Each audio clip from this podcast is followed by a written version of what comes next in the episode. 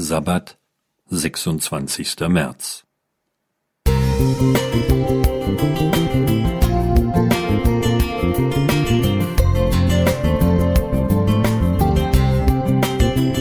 Ein kleiner Lichtblick für den Tag.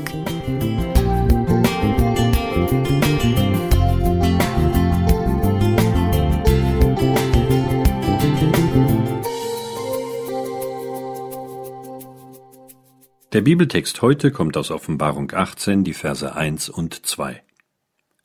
Danach sah ich einen anderen Engel herniederfahren vom Himmel, der hatte große Macht, und die Erde wurde erleuchtet von seinem Glanz. Und er rief mit mächtiger Stimme. Für siebenten Tagsadventisten ist die Botschaft der drei Engel aus Offenbarung 14, die Verse 6 bis 13, von besonderer Bedeutung.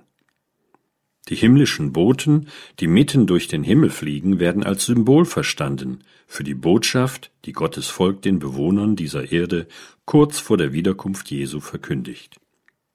Dabei geht es um den Aufruf, die Autorität des Schöpfers dieser Welt anzuerkennen und sich auf dessen Wiederkunft vorzubereiten.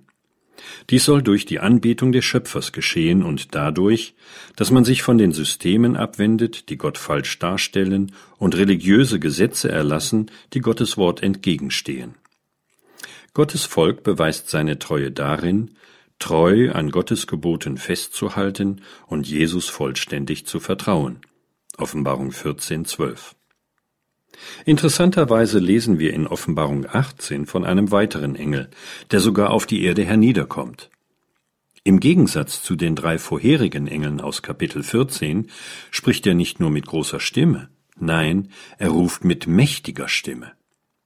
Er ist definitiv der lauteste Bote Gottes. Und was geschieht durch ihn? Die Erde wird, direkt vor der Wiederkunft Jesu, von seinem Glanz erleuchtet. Eine Begebenheit aus dem Alten Testament lässt uns dieses Bild verstehen. Als das Volk versagt hat, bittet Mose Gott, dessen Herrlichkeit sehen zu können. Daraufhin stellt Gott seinen Diener in eine Felsspalte, geht an ihm vorüber und lässt ihn einen besonderen Einblick in seinen gnädigen und liebevollen Charakter haben. 2. Mose 34, 6 und 7. Als Folge dieser Gottesbegegnung leuchtet Moses Angesicht bei seiner Rückkehr zum Volk so sehr, dass dies ihn bittet, sein Gesicht mit einer Decke zu verhüllen. Verse 29 bis 35.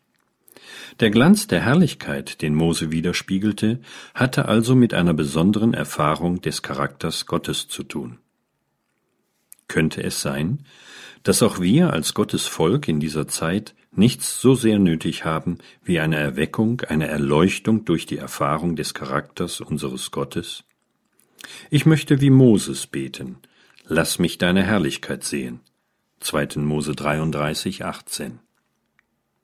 Martin Wanicek Musik